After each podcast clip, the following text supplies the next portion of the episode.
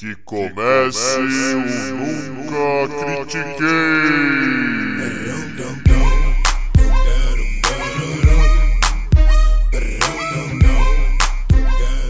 Boa noite, bom dia boa tarde. Bem-vindo a mais um episódio do podcast esportivo embasado, não jornalístico e zoeiro, eu nunca critiquei. Eu sou o Maurício, the host with the most, o seu Kevin McHale desse episódio. E comigo, o Kevin Garnet de hoje é o Arthur Bindi. Como é que você tá, Bindi? Ah, que saudade! Que saudade, Que saudade, cara, que saudade. Que coisa linda, que saudade de gravar esse podcast. Tanta coisa aconteceu, tanta loucura, tanta insanidade. Então, Maurício, vamos começar com, falando desse esporte maravilhoso, desse esporte que empolgou, desse esporte que teve umas, umas finais maravilhosas, uma série de finais incrível. Maurício, quer dizer pra gente qual é o esporte que a gente vai começar hoje? Isso aí, o esporte que a gente vai começar hoje é o hockey, galera. É, Stanley isso, Cup. É isso, é isso. Chupa NBA. É isso, Brasil. Vamos começar falando de hockey. É isso. Aguenta a gente falar de hockey. Porque o Maurício é um maluco e ele me mostrou que realmente pode ser imprevisível essa zica desse esporte. Por favor, Maurício, conta pra gente como que foi. Cara, não, não, dá exatamente para contar como foi assim. Você não consegue passar o sentimento de loucura desse ano. Então, só pra lembrar a galera, a gente, a gente fez um episódio no meio, né, comentando sobre isso, mas eu quero lembrar para todo mundo, tá? Uh, eu trouxe um, um, um, convidado, né, mora no Canadá, acompanhou a temporada toda e nós fizemos os nossos piques, é, tanto pra final quanto do, da primeira rodada, né, e como ia ficar mais ou menos a Stanley. Eu não preciso falar que esse ano nós dois, ele errou sete do, do, um, dois, três, é isso mesmo, sete confrontos, os primeiros oito confrontos ele errou sete, eu errei todos os oito. Todos os vencedores que, que eu escolhi perderam. Esse, esse ano, rapidão, ainda, ainda não dá, ainda não dá. Esse ano, todos os quatro wildcard ganharam do, do, do, do seed principal. Cara, esse, esse ano, tipo, ficou aberto do tipo, olha, é de qualquer um, agora já era, seja de quem quiser. E, mano, só, só essa primeira rodada em que tudo deu errado, ou seja, tudo deu certo pro esporte, já é uma maravilha. E eu não preciso nem falar de jogos que foram pra segunda prorrogação, sabe? É séries que estavam tre... Mano. Cara. Ó, ó, me permita dar um adendo que é um, que é um elogio, tá? A tudo que aconteceu nos playoffs da NHL. É muito simples. Você falou que os quatro wildcards passaram. Sim, e a gente tem uma parte da galera que ouve a gente que está muito familiarizada com o conceito de wildcard, muito por causa da NFL. Porque na NFL eles têm o wildcard. E deve estar pensando assim, pô, mas não é tão raro os wildcards passarem assim. Ah, pode crer. Mas na NFL, você joga um jogo. Mata-mata. E não é contra o melhor. O, o Patriots é. não joga com wildcard no primeiro jogo. Exatamente. Os dois piores campeões de divisão pegam os wildcards. Então é um matchup bem equilibrado. Na NHL, o melhor campanha pega o pior não campeão. É tipo, é, é para passar o primeiro mesmo. E você joga uma série de sete jogos. Você não joga um jogo. E, e os quatro wildcards passaram. É esse o dinamismo que eu tô tentando dar para vocês. É tipo, é o primeiro contra o oitavo nos playoffs da NBA e passou o oitavo dos dois lados e passou o sétimo dos dois lados não satisfeito. É algo inacreditável. É, pela primeira vez na história, todos os wildcards foram para a segunda rodada. Pela primeira vez na história. Essa é uma taça extremamente antiga, que já tá gigantesca por causa do número de nomes que colocaram nela. E esse ano Isso foi o primeiro. É algo inacreditável essa taça. Cara, é, esse ano. Tipo, eles não conseguem levantar porque ela tá muito pesada. Né? Eles têm que deixar de lado. Mano. É. Cara, esse ano foi tipo.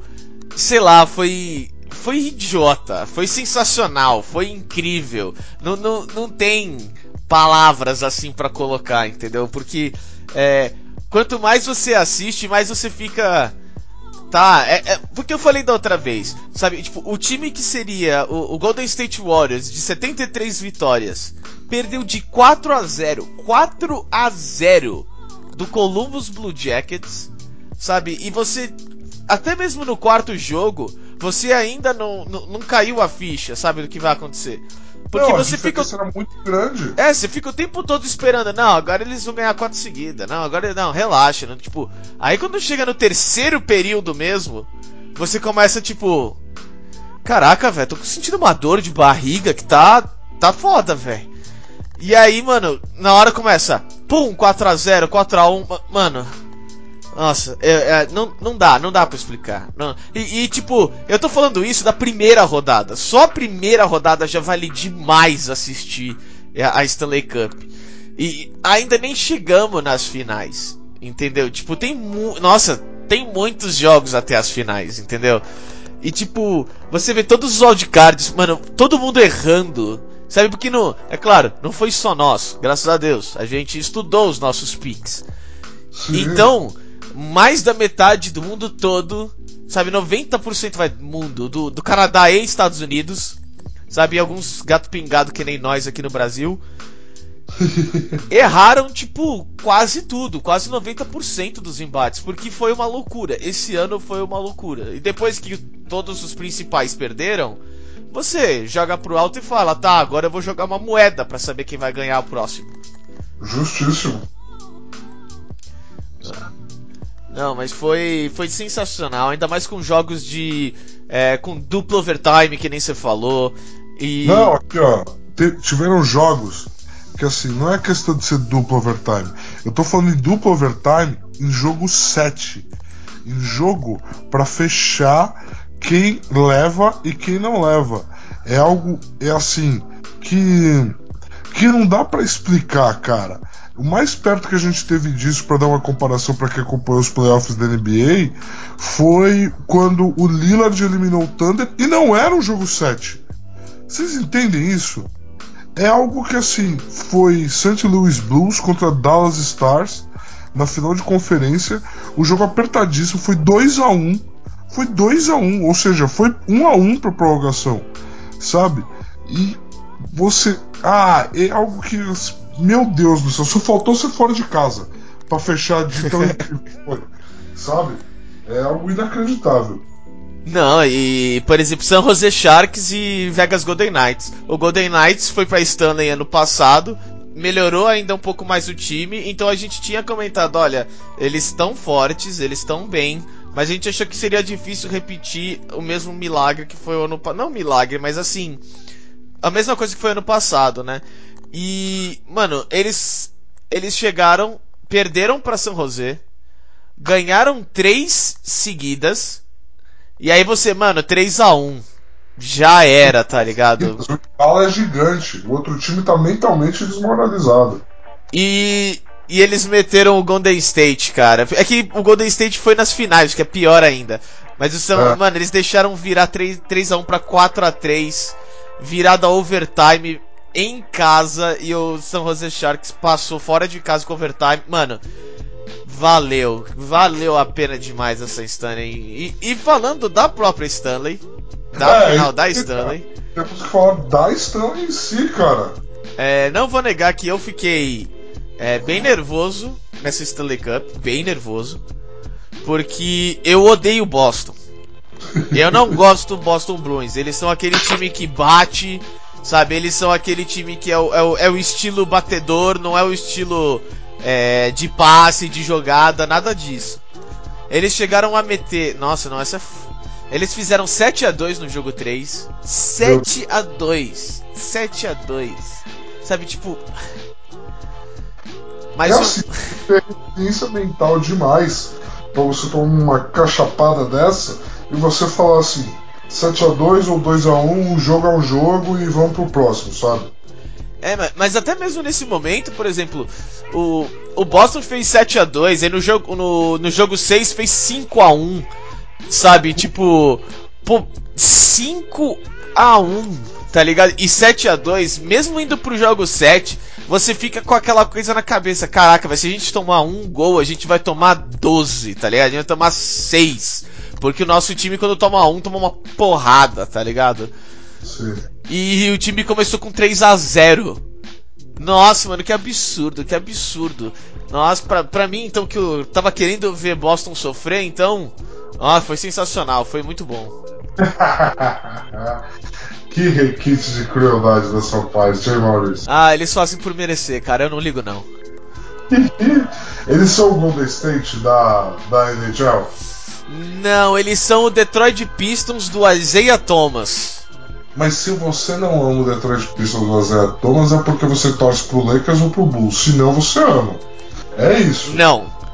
Não. Se você, é, se você não torce pro Detroit Pistons do Isaiah Thomas, você odeia eles porque esse pode ser o jogo que o seu jogador vai ficar três meses fora, entendeu?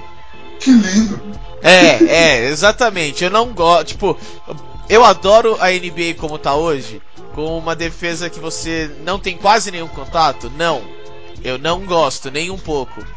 Mas eu gosto da época do Detroit Pistons? Não. Eu, tipo, a época talvez. O Detroit Pistons, não. Com certeza, não. Mas é curioso você falar isso quando a gente está falando do esporte como a NHL, né? Que é extremamente duro. A gente comentou bastante sobre a coisa da. Eu não vou lembrar o termo específico aqui, você me corrija. Mas de ter a primeira rotação, segunda rotação, terceira rotação, né? Dos times. A questão da profundidade de elenco ser muito importante na NHL. Na NHL. É curioso você pensar um time que teórica. Porque assim, qual é a história que a gente vê normalmente? Um time que ele faz uma campanha pior a longo prazo significa que ele não tem tantas peças. Ele pode, ele tem bons jogadores, mas ele não tem tantas peças. E aí, quando você vai para o transporte para um esporte que nem futebol americano, ou que nem o próprio futebol, que é uma partida só acaba com, com a história, escreve a história toda, você tem que talentos individuais podem suprir essas ausências. Agora, em séries de sete jogos, num esporte como o hockey, onde você tem uma rotação inacreditável de jogadores durante a partida, é muito curioso você ver as zebras que a gente viu. Torna tudo ainda mais, ainda maior tudo que aconteceu. Ah, mas é, é que nem, por exemplo, ah, o Internacional ganhou do Barcelona, o Milagre, não sei o que. Mano, se fossem sete jogos, se fossem sete jogos, não teria acontecido. Entendeu? Só isso, só dessa forma, entendeu? Ah, o, o, o Barcelona do Messi perdeu pro Chelsea, né? Em dois jogos lá na Champions. Pô, são dois uhum. jogos, firmeza, mas se fossem sete, teria sido o quê? 4 a 2 entendeu? Tipo, não acontece, mesmo os times sendo bons, normalmente essa diferença ela fala muito alto. Exato. Só que mentalmente falando, eu não, eu não consigo explicar. Os times de wildcard esse ano estavam com fome. Estavam com fome, essa é real. Tava com fome. Essa é a definição, é justo. Justíssimo. Jogo mental é muito importante, né? Essa resiliência mental é, é fundamental em qualquer esporte. Qualquer esporte. Aproveitando, falando em resistência mental.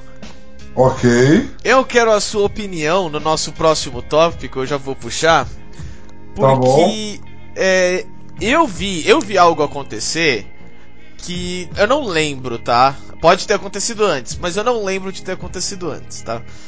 É, antes de mais nada, antes de falar de qualquer coisa, na hora que o Clay Thompson machucou, deu para ver um Stephen Curry diferente do LeBron que tava com aquela mamba face, mesmo tendo que tipo bater em todo mundo no time dele e jogar sozinho, deu para ver um Stephen Curry olhando pro chão, um Stephen Curry triste, desanimado, tipo olhando com uma cara de ah, eu não quero jogar se é pra fazer assim ou pra perder desse jeito. Tipo, eu vi um cara tão desinteressado em jogar quando ele não tinha nenhuma ajuda é, All-Star. E eu queria a sua opinião antes de mais nada, antes de falar de todo o resto, porque eu fiquei impressionado. Vendo ele indo pra, pro lance livre, sabe, olhando pro chão, não olhando pra cesta, olhando pro nada sabe? Com uma cara de. Eu não quero nem chutar esse lance livre.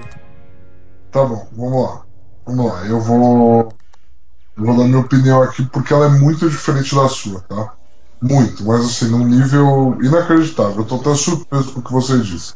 Foi o que eu vi. Porque assim, vamos falar então das finais da NBA. A, esse momento da lesão do Clay Thompson vai ficar para sempre marcado na minha cabeça. Porque o Clay estava sendo o dono, o dono daquele jogo. Ele estava fazendo uma partida inacreditável. E assim, quando ele saiu machucado daquele jeito, eu senti no, no Curry não a reação que você colocou, mas uma reação de eu não acredito que isso está acontecendo com a gente, não comigo. O Curry, eu senti muito mais essa reação de eu não acredito que isso está acontecendo com a gente.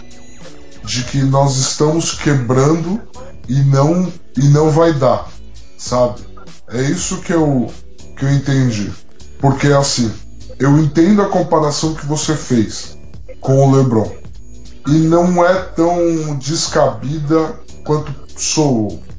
Porque o LeBron ele tem um nível de exigência nas costas dele, desde que ele tem 18 anos para ser o novo rei da NBA, que o Curry não tem. Tudo que o Curry tem, o Curry conquistou de forma surpreendente. Ele não foi coroado com 18 anos. Ele foi trazido para a liga como um guarde franzino que arremessava.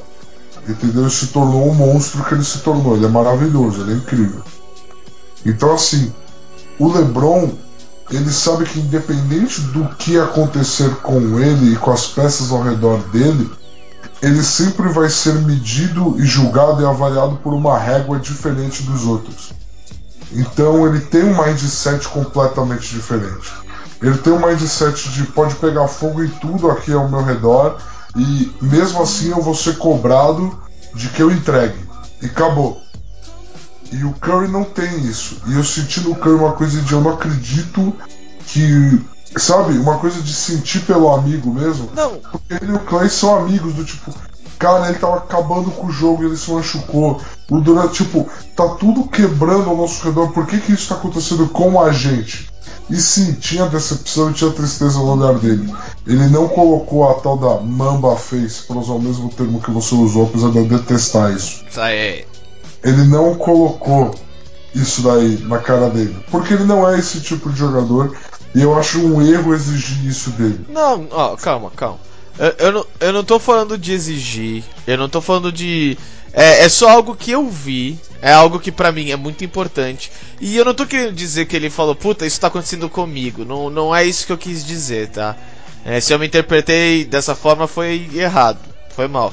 O que eu quis dizer é que, tipo, cara, o Clay Thompson, mano, tem, tipo, é que assim, é, quando o Clay Thompson machucou, o Curry ficou desse jeito já naquele jogo, no jogo que ele teve que ficar fora, entendeu?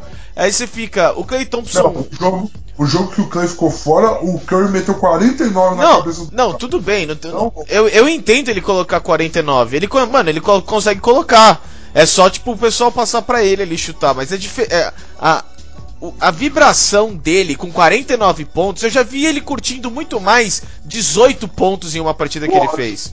Não, então, eu entendo essa parte de curtir, mas mano, é por causa disso que o Clay Thompson tem, tem- tentou voltar de tudo que é jeito, tentou não sei o que, sabe? Queria porque queria voltar, tava pulando, tava tentando de qualquer jeito voltar. É por O causa Clay- desse tipo de, de, de coisa que, mano, ah não, tem que trazer o Kevin Durant, tem que trazer de volta, sabe? Tipo, é. é- O Clay, o Clay tentou voltar porque o Clay é um maníaco. não, não, não, eu que entendo. joga em 80. Eu entendo, cara, mas você também tem que entender que, em, em parte, você vê o seu líder dessa forma e você fala: não, então eu vou me quebrar por esse cara. Porra, dá, pra ver claramente. Eu, eu vou tentar. Eu tô querendo, tipo, até, por mais que, que isso não acontece muito, tá? Eu sei que você tá surpreso, mas elogiando o próprio Clay Thompson. De- Eu adoro o Curry. ele. Ele, ele, tipo, pô, cara, eu tô vendo isso, eu quero voltar, eu não quero largar a mão, eu não quero, tipo. E. Só que pra mim fica algo que, mano, você como líder, velho, você você tem que pegar as coisas e falar, mano, eu vou 100% até o fim. Se sou só eu que tô aqui, eu vou fazer por eles. E quando chegar na hora e me derem o MVP, eu vou falar, foram eles que me trouxeram até aqui. Não fui eu. Sei lá, alguma coisa. Pra, é que pra mim ficou um pouco disso. Entendo, entendo. Eu posso, eu posso estar acostumado com o LeBron. Não vou negar, com o LeBron, com o Kobe, que quando chega nessas horas, eles colocam a, a mamba face deles e tipo, tá, é, sou eu que vou ter que decidir, então eu vou decidir nessa porra, É. tá ligado? Entendo o que você tá falando. São jogadores que. Tá todo mundo. Os outros jogadores estão tristes pelo colega ali no huddle. E ele chega e fala assim: Ei, eu tô aqui. Você dá a bola em mim. É, não- não- vou levar a gente lá. Não só isso, mas, ele, é- mas eles eram um tipo de jogador, por exemplo, o próprio LeBron deve ter feito isso milhares de vezes. Kevin Love machucou. E aí tá todo mundo, meu Deus, o Kevin Love. E ele, tipo, batendo em todo mundo no vestiário e falou: Oh, nós temos um jogo pra jogar, velho. Se eu me machucar, eu quero que vocês ganhem sem mim, entendeu? Tipo, sei lá, porque essa é a personalidade dele. Eu, eu não sei se eu tô acostumado com isso, que com o Curry, na hora que aconteceu, eu não vi isso. Eu vi alguém chateado. E eu entendo essa parte de tipo, mano, não é a gente que tá perdendo. É, é, é o fato da gente estar jogando, sei lá, mais de quase 100 jogos por ano, sabe, nos últimos, que, 4, 5 anos, e nós, o corpo não tá aguentando. Acho justo o que você falou. Não, acho muito justo Com o que você certeza, falou. não dá pra ignorar. E, mas esse, esse líder emocional desse jeito no Golden State não é o melhor jogador do time. E isso é curioso, porque esse líder emocional do Golden State tem nome e sobrenome, é Draymond Green. Não, concordo. Entendeu? Lá em Toronto, quando o Durant se machucou e o time foi com cara de cu pro intervalo, mesmo estando ganhando, vários reportes saíram de que o Green no vestiário jantou todo mundo. Do tipo, a gente vai sair daqui com uma vitória, a gente vai jogar por ele, e a gente vai jogar e vai dar o sangue, vamos que vamos. Entendeu? E ali, naquele momento, eu acho que até o próprio Green, quando o Clay se machucou, ele cansou, sabe? Ele falou, mano, acho que não vai dar mesmo. Acho que não vai ter jeito. Mas é, mas é, é esse o problema, tipo, imagina essa bronca vindo do Draymond Green e não vindo do cara que meteu 49 pontos. Muda, eu entendo que muda, porque o Green pode dar a bronca, mas alguém pode olhar pro Green e falar, irmão, mas você não vai resolver o jogo pra gente. Entendeu? Eu, eu entendo o que você está falando. Eu por isso que o Golden State é um time como um todo e cada um deles ali precisa um do outro. O Golden State não tem um jogador que sustente o sonho de um título. Ele tem um time que sustenta a invencibilidade inacreditável que eles têm. Eles parecem invencíveis juntos. Eles são tipo. A melhor metáfora que tem pra eles é assim: são Power Rangers. Não tem um episódio no Power Rangers em que um Power Ranger resolve tudo. Sempre eles formam a porra do Megazord pra lutar no final. Entendi, boa. É, é, é esse que é o ponto do Golden State, pra mim. Agora, vamos, vamos falar um pouco do jogo é, também. E já que eu não calei a boca, ainda trouxe algo aqui que eu queria na NBA, por favor, fica à vontade aí pra falar até de todos os jogos. Ah, uma pergunta só: o Utah Jazz foi pras finais? Eu não, eu não lembro. Ah, ai, ai, eu podia ter dormido sem essa. Eu podia ter dormido sem essa, cara. Fazia tempo que eu não via um time ser vencido de forma tão triste que nem o Utah Jazz foi vencido. Fazia tempo, mas assim, vamos que vamos. Vamos lá, errei, errei feio, errei do jeito que eu achei que eu não ia errar, entendeu? Não achei que o Mike D'Antoni ia fazer um Rocket tão chato de se, de se assistir, mas tão. mas tão. Efetivo. É, eficiente, é, exatamente. A palavra tava me faltando. Eu ia usar competente, mas a palavra não é competente, a palavra é eficiente. Que nem foi. Então, assim, é, aconteceu, aconteceu, errei, errei, mas vamos lá. O meu rolê é o seguinte: essas séries, essas finais. A primeiro ponto que eu quero deixar aqui na mesa. Não existe essa história de ah, mas o Duran não estava jogando, ah, mas o Clay não estava jogando, tá? Essa narrativa ela tem que acabar aqui. Tem uma razão pelo qual você tem 15 jogadores no elenco, tem uma razão pelo qual você joga uma série de 7 jogos. que é para uma jornada contar o vencedor e não um fato, e sim uma jornada. E assim, é desmerecer tanto o Toronto, que montou um elenco onde cinco jogadores diferentes fizeram 20 pontos no jogo decisivo, é desmerecer a montagem de elenco que o Toronto fez, e é desmerecer o Warriors, que mesmo com todas as lesões, vendeu muito, muito, muito caro essa série. Muito caro essa série pro Toronto. Tá? Então, assim, essa é a primeira coisa que eu já quero tirar do caminho. Não existe essa narrativa. O vencedor é o vencedor e é o vencedor merecido e fim de conversa. Uhum. Tá? Segunda narrativa.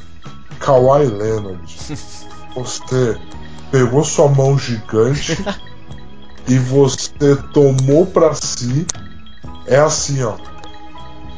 O LeBron ainda é o melhor jogador do mundo. Ah! Oh. Mas, mas, mas assim, Kawhi Leonard olhou como nenhum outro jogador olhou, porque para mim o Duran ganhar com o Golden State dane-se. O que ele fez ali, tipo, dane-se, ele não provou nada para ninguém, na minha opinião. Então, assim, ele foi o primeiro jogador desde que o LeBron entrou na liga e se estabeleceu a olhar no olho do LeBron e falar assim: Eu tô aqui.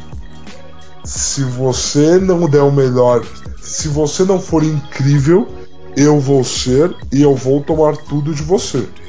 Ele foi o primeiro jogador a eu ver de verdade fazer isso. Ah, o Derrick Rose, se não tivesse machucado, pau no cu do Derrick Rose. Se ah, mas o Durão meteu 35 pontos na cabeça dele, é, com, tendo que marcar outros quatro jogadores titulares de qualquer outro time da liga. Entendeu? Tipo, dane-se, dane-se. O Kawhi é o primeiro cara a literalmente ter exatamente o que você falou, Maurício. Uma mentalidade de tá tudo caindo ao redor dele, ele olha e fala assim: Ei, eu. Sou eu que vou resolver isso aqui. O que ele fez, mesmo na derrota no jogo 5 em Toronto, ele é exausto, claramente sem pernas, não jogando bem a partida, meter 10 pontos seguidos na cabeça dos caras. E assim, pontos pontos mais não Popovich possível. Eu corri reto, bati bola, parei na frente da linha dos três pontos e arremessei contestado. Do tipo, a gente viu um novo lado de um assassino em quadra de uma forma inacreditável. É, o Kawhi Leonard, com 27 anos, talvez seja se as lesões permitirem ao longo da carreira dele, um jogador a escrever uma história mais perto do que Kobe e Jordan conseguiram fazer. Sem sacanagem, Maurício. É essa sensação que eu saí dessas finais. De que o Kawhi pode ser o primeiro jogador a. Porque o Kobe sempre vai ter a questão de que ele jogou com o Shaq, né? O Jordan, o Pippen era claramente o escudeiro dele. A questão do Kobe do Shaq era saber quem era o escudeiro de quem. E após o Shaq sair, o Kobe fez questão de mostrar que era ele o alfa e é isso. O Kawhi ele tá se mostrando o mais perto do que esses caras já fizeram, ele tá sendo. É algo inacreditável de se assistir. O quão competitivo, o quão dominante dos dois lados da quadra esse cara é. E eu comparo ele ao, Jordan, ao Jordan e ao Kobe por esse instinto assassino, por esse poder decisivo, porque em matéria de basquete completo, nenhum dos dois era. É, os dois atuavam muito assim, no um contra um, eu marco você, você me marca, eu sou melhor que você nessas duas coisas. Eles não são tão completos, eles não fazem questão de ser tão completos. Então, assim, o Kawhi é a mesma coisa. O Kawhi não dá assistência, o Kawhi não pega tanto rebote, mas ele é um assassino frio, calculista, maravilhoso que ele fez nessas finais da NBA. Olha, temos, temos um apaixonado? Temos, tá. temos. Há muito tempo em você a gente fala isso. Desde que ele estava no Spurs. Que ele era o, o segundo melhor jogador da NBA. Eu nunca falei isso. Falou. Não. Porque você falava que ele era o melhor, mas todo mundo sabe que você tá errado, então ele era o segundo melhor. Por favor. Mano, aí tá só, tá, tá só mais prova de que ele é, já era o melhor. Entendeu? Porque pra, é, pensando no ano passado que ele simplesmente tirou de folga. Ele, tá, ele colocou a régua muito alta. Porque, assim, a régua, com o LeBron fora dos playoffs, a régua de melhor jogador da NBA ela tava muito baixa. Desculpa. Ah, Desculpa, ela tava baixa. James Harden, Atetokounmpo. É, não, mano, com uma Tentocompo, você não pode falar que ela tava muito baixa, cara. Posso, posso falar? Não, não, Posso- não, não, não. Tá bom, então dane-se. Então fecha o podcast, eu não posso falar. Tá? É assim. É assim. Ela é muito baixa por quê? Porque são jogadores que, é, por mais que eles sejam incríveis e tenham momentos de imposição durante jogos, você não tinha neles o momento que eles tomavam uma série. O momento em que eles tomavam o, advers o coração do adversário. Entendeu? Você não tinha desses caras o momento que eles tomavam o coração do adversário. E o, o LeBron já fez isso. O, o Kawhi acabou de fazer nesse playoffs. Ele tomou o coração de Filadélfia naquela série incrível, com aquela bola incrível que fechou a série. Ele tomou, ele tomou o coração de Milwaukee do Yannis de, do Antetokounmpo quando após estar perdendo por 2 a 0 contra o time que na temporada inteira, inteira perdeu dois jogos seguidos apenas uma vez, ele foi e ganhou quatro seguidos dos caras. Ele tomou o coração dos caras. E aí ele chega na final e ele foi. Ele, é assim. O controle mental da série. Tipo, você. O que a gente falou aqui no início, quando a gente começou a discutir as finais da NBA, sobre qual a reação do Curry e do Green. Muito disso tem a ver com a postura com qual o Kawhi se comportou e jogou. É do tipo, você já tá jogando contra o. Eu tô falando da, da perspectiva dos Warriors aqui. Os Warriors estão olhando pro Kawhi falando, mano, esse cara, ele não vai parar. Enquanto esse cara estiver vivo, a gente pode perder esse jogo. É assim que a gente tá enfrentando. E aí, o Clay, quando o Clay se machucou, você ter a avaliação que você teve, é só mais uma prova de que, tipo assim, o, o controle emocional de tudo estava na mão de um único homem. Ele tomou o coração dos Warriors também. Ele também arrancou do, coração, do peito deles. Então, assim, é algo que Harden não faz, que a Tetocumpo precisa provar que consegue fazer, que Embiid não faz, entendeu? Que, que os outros caras que estavam nesses playoffs não fazem. Não, tu, tudo bem, assim.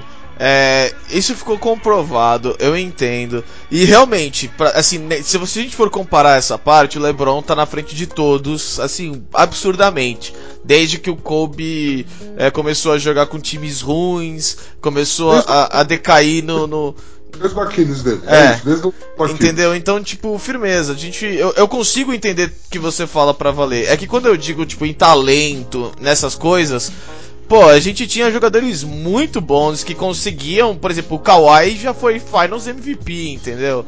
É, Ah. é, é, não, não é como se é a. tá elogiando agora. Não, não, calma, calma. Eu, eu continuo odiando o que ele fez com o Spurs, entendeu? Pra mim, DeMar DeRozan é muito melhor do que o Kawhi Leonard pra sempre. É, é, mas Meu Deus, eu não vou editar isso. Eu quero que seus filhos. Bom, é. Mas. é, Pensando, sabe, tipo, num cara desse nos playoffs, entendeu? É, você, a gente não pode falar que ah, a, a barra tava super baixa. Não, não tava super baixa. Estava mais baixa, assim, porque um playoff sem LeBron é diferente. Como um playoff sem Michael Jordan foi diferente. Como um playoff sem Kobe Bryant foi diferente. Sabe por quê? Porque esses caras, sabe, tipo, dominaram a, a era deles. Tipo, dominaram mesmo. E tipo, é assim, calma, calma, calma, calma, calma, calma, calma. Eu vou fazer o, o círculo total. E.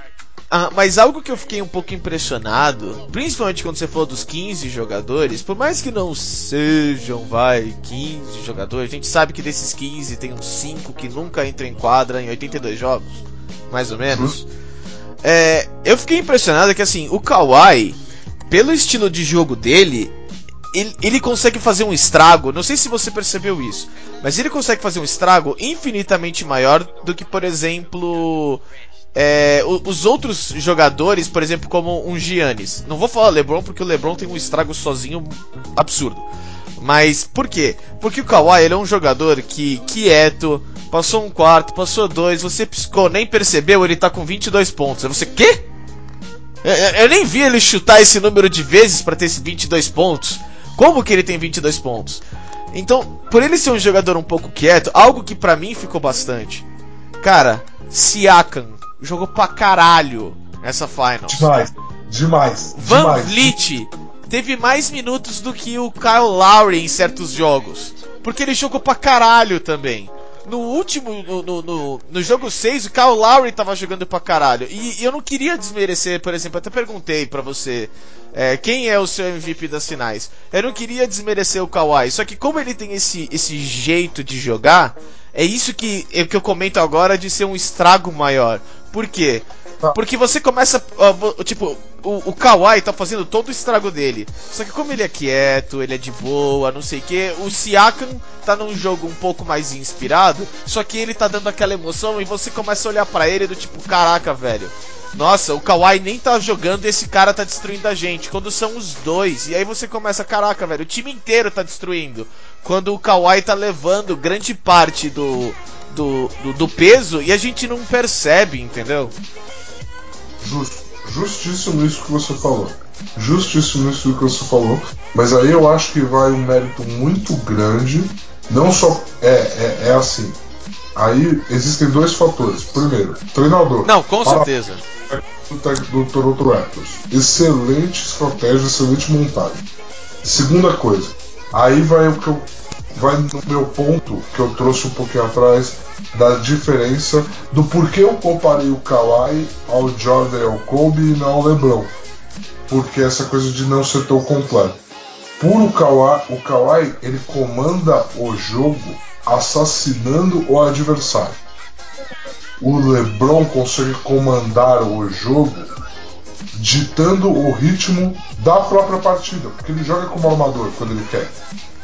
Então, assim, é, o Kawhi jogar fora da bola, muitas vezes, permite ao resto do time, se assim o time quiser, jogar com a bola e atacar o adversário. É onde existe um mérito gigante do Nick Nurse e das próprias peças ao redor deles. Com certeza. E das próprias peças ao redor deles. Porque assim, essa coisa de você, você ter o Kawhi Leonard no seu time, num jogo super pegado, e de alguma forma você construir um ataque em que é Kyle Lowry, Siaka, Siaka, Kyle Lowry, Kyle Lowry bate bola por 10 segundos, vai pra cima do Curry, faz um fade away e a bola. e tá todo mundo bem com isso. É tipo, é um nível de confiança nas suas peças, é, as suas peças auxiliares, que há muito tempo a gente não via. O mais perto que a gente teve disso, e olhe lá, eram, são os times do Popovich. É o mais perto que a gente tem disso, e olhe lá. Porque o Popovich faz questão da bola rodar para o melhor arremesso. O Toronto fazia a bola rodar para que todo mundo esquentasse. É completamente diferente. É algo que assim, eu não tenho na minha memória, eu não tenho na minha memória algo parecido de você rodar a bola para fazer com que todo mundo fique quente. Para você falar, não, essa bola você dá no Van Vliet e ele vai comandar o ataque. Essa bola você dá no Siaka e o Siaka vai para cima do Green. Tipo, não era procurando o melhor arremesso, é procurando que todo mundo estivesse bem no jogo. É, também, é, é, é, um pouco diferente. Tal, talvez o, o, Spurs, que nem você comentou, aquele Spurs, na verdade, o Spurs, que para mim é o time, Tal, talvez tenha algum outro time que, que consiga bater aquele time, mas o 2014 Spurs para mim é, é, top 1, top 2 da história. Na, naquele, naquele momento, tá? Não, justo, justo, justo. Uma análise, é uma análise justa. Com coração, com coração, mas uma análise justa. Porque ele, eles estavam num momento, sabe, que tipo você, tá, o Tim Duncan tá com quatro faltas, eu vou colocar o Splitter e mais um e eu tô seguro de que a gente vai continuar uns 14 pontos à frente. É, foi algo fora desse mundo, foi algo muito, muito, muito maravilhoso. Mas é, eu também tô achando muita dificuldade em encontrar times que não seja é, naqueles highlight reels, que não é nem highlight reels, mas no, no, os times mais antigos, sabe? Tipo, porque o Magic controlava o jogo, entendeu? Então não era o Lakers naquela época, entendeu? Talvez o Larry Bird, do, daquele Celtics, mas. Eu acho, que, eu acho que o Showtime Lakers é o mais perto que a gente tem do que o Toronto fez agora. Porque o Showtime Lakers, em determinado momento, ele tinha o Kareem, ele tinha o Worth e ele tinha o Magic. E eles rodavam bastante a bola para fazer todos esses caras esquentarem. E eu acho que é o mais perto. Mas assim. É que eu acho que o Magic dita muito mais, né? É, exato. E aí você tem o fato do Magic ser o Magic, ele permitia que outros jogadores que não têm o mesmo talento, a mesma habilidade, esquentassem, fizessem os pontos deles. Mas assim, por isso que eu tô alongando. Porque é, é um sistema que depende muito mais de você ter um talento do tamanho do Magic para que todo mundo fique quente, do que um sistema onde seis caras diferentes são autorizados a ir para cima. É algo, é algo absurdo. É, e, e isso vai também é, um enorme mérito a Toronto, porque para todo o pessoal que fica falando, ah, Golden State perdeu porque machucou esse, machucou esse, fala, filhão, se você não fez um esquema tático em que o Kevin Durant não pode ir pro banco, então, meu amigo, me desculpa. Mas você é, tá abrindo mão de que quando ele machucar, o seu time acabou. Aí você é. Ah, mas aí teve que ter Clay Thompson. Mano, você tem que ter, que nem você falou, cara, 15, 15 jogadores. A gente entende que o titular saindo, o time vai decair um pouco. Mas o seu esquema tem que estar tá preparado para isso. Senão, você vai jogar com seis jogadores. E acabou. E, e vai machucar. É, e esse é o meu ponto de é, so, é, supervalorizar a lesão desvaloriza o Warriors. Porque o Warriors teve um esquema para jogar. Oh, o Warriors vendeu essa série por seis jogos, com dois titulares lesionados, e teve jogo de menos de uma posse de diferença. Teve mais de um jogo assim. Então, assim, o Warriors vendeu muito caro essa série. Então o Warriors estava preparado, ele só não aguentou. Então, mérito total de Toronto. E fim de conversa. Não tem outra coisa a ser dita aqui. O, talvez aqueles descansos que o, o Kawhi fez o ano inteiro foi bom pro resto do time jogar de boa assim, né? Falar, não, agora a gente sabe jogar até sem ele. É, just, mas justíssimo. É uma avaliação perfeita essa que você fez. Não, é, por, é porque na verdade eu usou ele porque ele, porque ele descansou, entendeu? Mas. Ah, mas foi. Talvez mas foi... tenha sido, né, cara? Lógico, você não tem Siaka evoluindo que evoluiu se ele não fosse exigido jogar muito, muita bola pro Toronto continuar ganhando. Não, com certeza. É, com certeza durante o ano todo, né? E, e para fechar, é, eu, eu, eu li um, alguns artigos de algumas pessoas que estão querendo views por é, polêmica. Mas, Bom. como foi mais de uma vez, eu quis trazer para cá. Alguns ficam falando que a dinastia do Warriors está manchada, que a dinastia do Warriors, que o legado do Warriors é, tá manchado, sabe? E eu, eu, por mais que eu não goste da NBA com tantos chutes de três, uh, jogos com 20, 25 pontos, quase todo jogo de diferença, porque um time tá quente e outro não não dá para falar que a dinastia do Warriors, que o legado do Warriors tá manchado. Não dá, é. porque o Warriors modificou o jeito como a NBA inteira joga basquete. Foi por causa deles. E isso vai durar, sei lá, provavelmente no mínimo mais 5 anos. Então, eu não acho nem um pouco que o legado e a dinastia do Warriors ficou manchada por causa dessa derrota, mas de jeito nenhum. Eu acho que são coisas distintas. Legado e dinastia, tá? Eu acho que são coisas distintas. O legado dos Warriors nunca vai ser apagado da história da NBA. Ele mudou a NBA para sempre e a gente só vai ver a evolução e a continuidade disso nos próximos anos, ainda mais porque temos muitos anos ainda de Draymond Green, Clay Thompson e Stephen Curry. Beleza? Ok. Isso aí ninguém tira. Só que quando a gente está falando de dinastia, é um time que, além de parecer invencível, ele se concretiza invencível. Ok. Quando você, por mais que você tenha, é a mesma coisa que falam do LeBron. Por mais que você tenha chego em cinco finais seguidas, você perdeu duas. Você nunca ganhou três títulos seguidos. É a mesma coisa que falam do LeBron.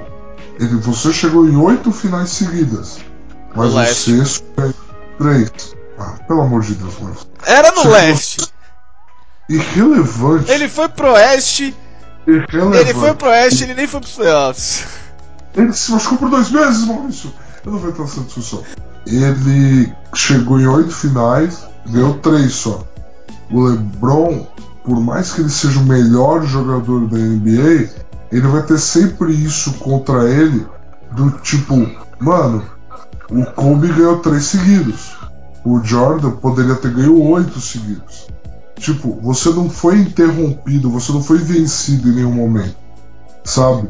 E eu acho que essa constituição de dinastia do, é tipo, eu sei que pra você, por exemplo, você considera os Spurs da era Duncan uma dinastia, perfeito? É, sim, mais ou menos, sim, com certeza, sim. Mas tem essa questão, né? De ser mais ou menos, tipo, vocês ficaram do, 13 anos seguidos indo pros playoffs, vocês ganharam 5 títulos em 13 anos, é, vocês ganharam 5 de 7 finais, mas vocês são uma dinastia? Ou vocês são.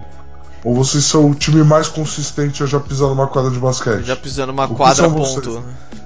É, tipo, o que são vocês, entendeu? Não, eu entendo. É que fica um pouco mais de Popovich o nome correto pra mim do que talvez Duncan. Não tenho certeza. É algo muito difícil de falar, mas é, tentando não, não, não prolongar muito na- nessa discussão, porque teve uma notícia recente, tá? Algo que aconteceu agora há pouco. E parece que o Lakers finalmente largou o peso morto. Trocou o peso morto do time deles pra fora. Entendeu? Sim. Lonzo Ball foi trocado. Eu não ligo quem vem pro Lakers, entendeu? Porque o Lonzo saiu e isso pro Lakers já é playoff, cara. Já era, agora é a hora. Tá. Eu vou primeiro começar ignorando o fato de você falar que não importa quem veio na troca, porque pelo amor de Deus, importa mais do que qualquer outra troca que eu me lembro nos últimos tempos. É. Porque. Mais do que a do Kawhi, inclusive, tá? Porque a troca do Kawhi teve que se concretizar, essa daí já é uma realidade. É, mas assim, vamos lá. Só para dar contexto para todo mundo, quem talvez não esteja informado disso.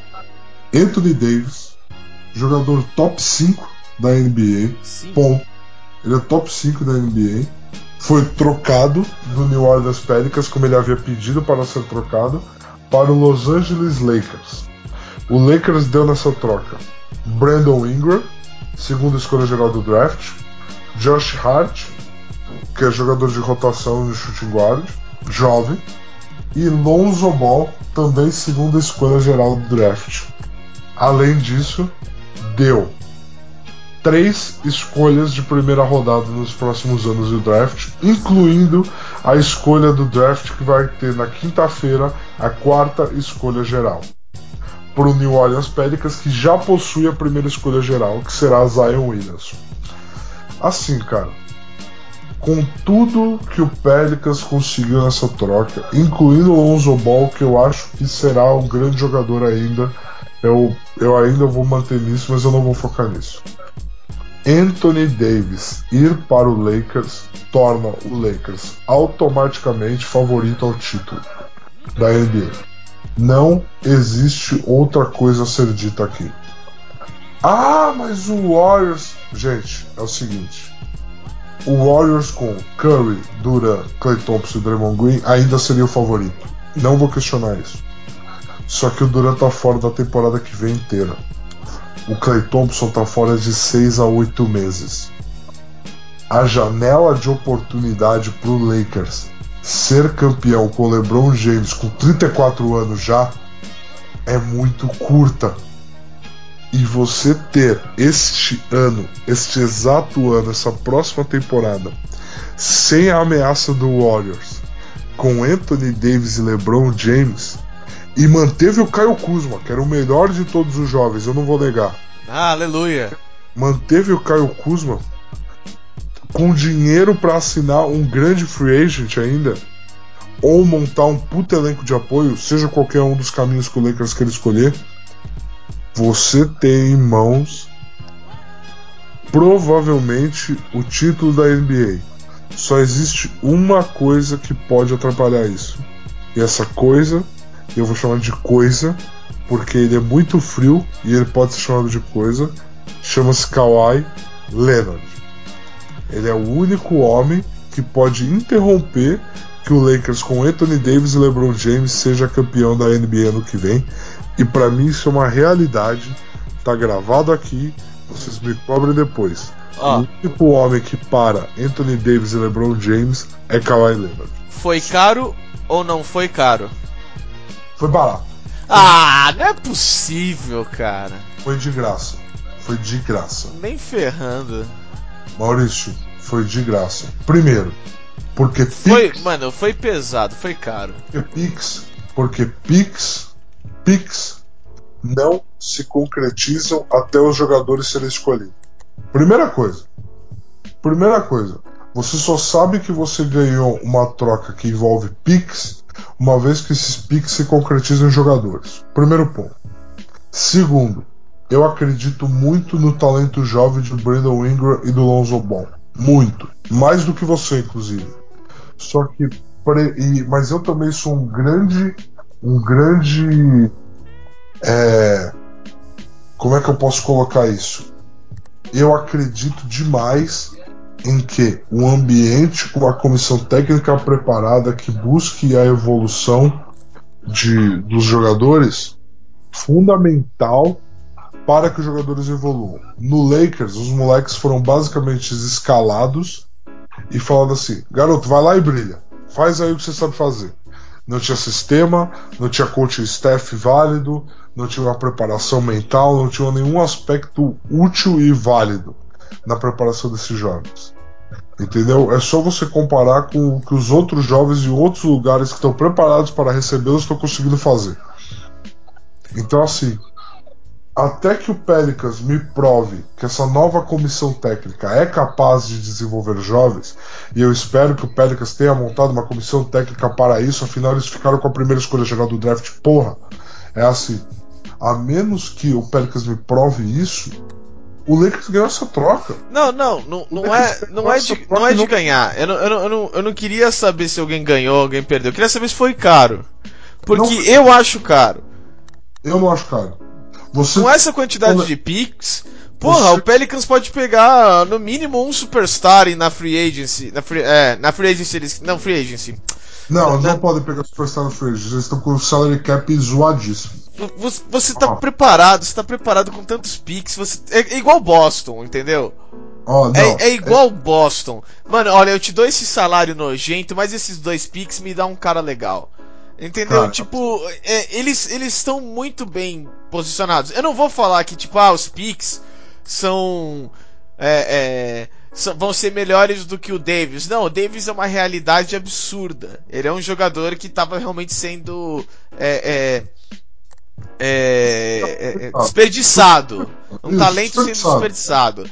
E, e- só que, ao mesmo tempo, o, o Lakers está jogando o futuro dos próximos 10 a 15 anos nas mãos de um único jogador. Entendeu? E, e eu não vou falar de lesão, eu não vou falar de nada disso.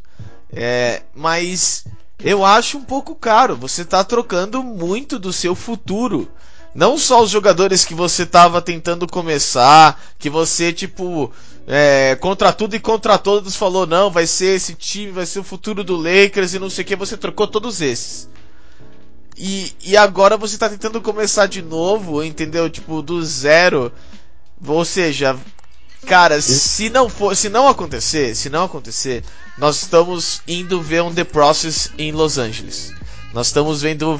A gente vai ver o New York Knicks em Los Angeles. A gente, a não vai ser já- bonito. Não vai ser bonito. Porque eles não vão ter como se recuperar, nem como se colocar numa posição mais vantajosa. Não vai existir. Eles vão ter jogadores ruins e não vão ter picks. Acabou. a, a gente já viu o Process em Los Angeles. O Process em Los Angeles foram três escolhas de primeira rodada, de primeira rodada, duas delas no top 3. Então assim, me desculpa, a gente já viu o The Process em Los Angeles. E eles já viram que em Los Angeles não se consegue desenvolver jovem. Em Los Angeles você tem estrelas, Maurício. Não importa. Eu entendo que o Los Angeles, em determinados momentos da sua história, trombou com James Worth e com Magic Johnson. O timing conciliou e o Lake Show foi criado e nunca mais olhou para trás. Mas assim, todo o resto da história do Lakers foi feito com trocas. Foi feito com free agents. Shaq veio por free agents. Paul Gasol, free agents. Troca, na verdade. né? Kobe, O Paul- free agency, mais ou menos, vai. o Kobe foi troca. Foi troca. trocado na noite do draft. Entendeu? Então assim, o Lakers ele vê jogadores que ele gosta e ele vai atrás deles. Não, O eu. Não desenvolve seus talentos. Eu não cara. tenho problema com isso. É que pra mim ficou um pouco caro. Ficou. Ficou, ficou feio, porque você não vai conseguir. Não feio, mas. Olha, se, se isso não der certo, você não vai conseguir trocar no futuro. Entendeu? Você, não, você não, não vai ter jeito de escapar do que você se colocou. Você vai ter que esperar resetar pra valer nos próximos 10 anos. Mas, mas o quão covarde você tem que ser como administrador, e aí eu vou defender o bosta do Rob Pelinka. O quão covarde você tem que ter pra acreditar que não vai dar certo com LeBron James e Anthony Davis. Não, não, não, não, não, calma. Isso eu concordo plenamente com você, tá? Assim, na posição que eles estavam, principalmente com o Lonzo Ball e pior ainda, o Lavar Ball, é, para mim essa troca vai ser maravilhosa pro Lakers. O Lakers está saindo de um poço que ele, que ele mesmo se colocou. Só que o que eu acho e minha preocupação maior é se de alguma forma é, não der certo, não me pergunte como, eu, eu, eu não sei exatamente, entendeu? Mas se não der certo, entendeu? Se o, o, o- LeBron voltar a se machucar por dois meses, eu não sei. É, fica um pouco. um- um- fica um medo de que, olha, a gente arriscou tudo, tudo. Fizemos um all-in. E nós estamos esperando o River. Sabe? É, é- complicado, cara. É, é, é, é muito, muito, Justo. muito complicado. Eu não consigo ficar, tipo, é, seguro com uma troca dessa. Pô, vai ser da hora, vai ser legal. Eles fizeram correto? Fizeram, mas eu ainda acho muito caro. Eu ainda acho muito caro. E pra mim, só pra, pra fechar de vez, acabar com, com a, com a palhaçada, entendeu? Com essa sua falação, não, brincando. É. Mas, é. Pra, é, pra fechar, assim, pra mim, grande parte do que fez essa troca possível, até mesmo com, com esse preço, foi o Kawhi sendo campeão. Porque o Kawhi foi pra Toronto, Toronto sabendo, a gente vai ter um ano de Kawhi. Vamos usar um ano de Kawhi. Vamos tentar ser campeão nesse um ano. E foi o que aconteceu. Entendeu? Então o Lakers, olhando isso, falou: Cara, é melhor a gente ter ele agora, mesmo se ferrando, do que ficar esperando outro ano. Vamos, vamos agora, vamos agora, porque a gente sabe que é possível. Justíssimo. Entendeu? Justo. Então, pra mim, a final, o, o grande, o- o grande esquema da final assim foi a troca do Lakers e do Pelicans. Ah, sim, é, é inacreditável você pensar que o maior vencedor da final da NBA Foi o Lakers. pode não ter sido o time que nem foi pros playoffs. Mas foi o que aconteceu. Porque a batalha que rolou entre Toronto e Golden State pode ter gerado. Pode ter não, já gerou uma janela de oportunidade para que o Lakers capitalizasse agora já na próxima temporada 2019-2020. Então, é, nós quisemos trazer a, a Stanley, a NBA Finals e essa troca que é, é capaz que modifique muita coisa aí na NBA, porque é, todos os times agora estão olhando para um time, né? E Bindi, cara, meu Kevin Garnett. É, pra quem não entendeu, algo que até a gente acabou se motivando. É, a gente se motivou e esqueceu de falar. É, É, nós escolhemos o Kevin McHale e, no caso, o Kevin Garnett, porque foram outras é, duas trocas é, que é, levaram o time do qual receberam esses jogadores, eles foram campeões naquele mesmo ano. É, então. Para quem não entendeu a referência ainda, assim como o Kawhi foi esse ano, assim como o Anthony Davis será ano que vem. Ha! McHale e Kevin Garnett ganharam títulos pelos Boston, pelo Boston Celtics ao chegar lá. É, e então, Bindão, cara, é, muito obrigado mais uma vez. É, obrigado por vir aqui no estúdio, entendeu? Passar aqui com a gente em pleno jogo de futebol do Brasil, entendeu? A gente tá aqui. É... Eu tô de costas pra TV, lê real, legítimo. Eu não tô nem aí, eu poderia ligar menos. A todos, um abraço. Abraço.